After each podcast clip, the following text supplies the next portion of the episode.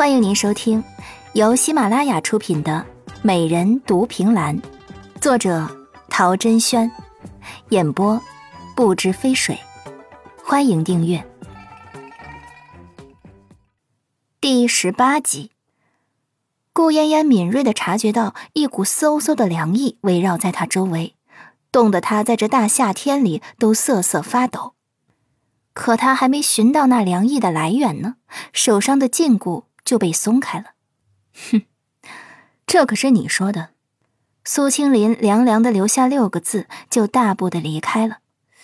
什么情况？顾嫣嫣看着他的背影，有一种摸不到脑袋的感觉。但他脑袋瓜子本就不算灵敏，所以也就看了就忘了。从后头绕到前门，找到了秋叶去洗嘴巴了。然后嘛，就是吃喝玩乐，把不愉快的事情都给忘到脑后了。第二天，他是在一阵颠簸中醒过来的，那颠簸颠得他全身的肌肉都在颤抖，十分的不舒服。他想翻个身，怎知直接就摔到了地上。啊啊！哎呀，我的天啊！他揉着摔疼的腰。觉得自己最近前后撞击的几率是越来越大了，以至于他觉得自己都快被摔成男人了。这是哪里呀？他睁开模糊的双眼，发现这里并不是自己的房间，而是一辆马车。马车里就他一个人，而且马车还在不停地奔波着。他从地上爬起来，掀开车帘，发现车帘是被封死的。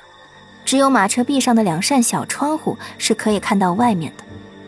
他探出头去，发现此地是一片荒郊，这个位置也看不到有人在驾车，唯有越来越荒的道路以及悬崖边吹来的疾风，让他明白自己这多半是被人绑架了。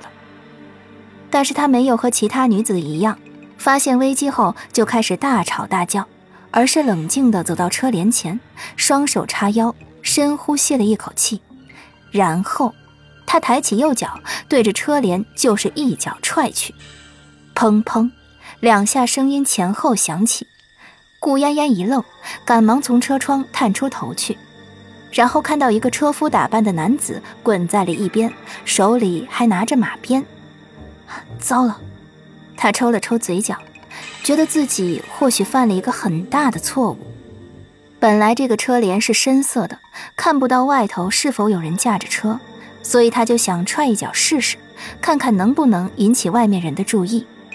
只要外头有人，那么他心里就有个底，有些事也就好办多了。但是他没想到外头的人会这么不小心，直接被他踹下了马车。那么这马车如今由何人来驱使？且外头的景色很像要接近悬崖的那种道路。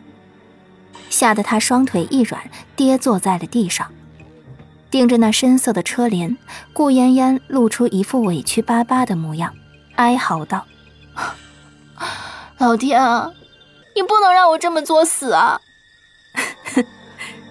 外头传来没忍住的笑声。脸和本来就和车夫坐在一起，但他习武，所以知道车帘背后的动静，因此在那一脚踹过来的时候，他往边上侧了侧身。然后他就等着听他如何哀嚎哭喊的，且开头那两个字也和自己想的一样，但这后面的话，怎么都不像是一个正常人在害怕的时候会说的话。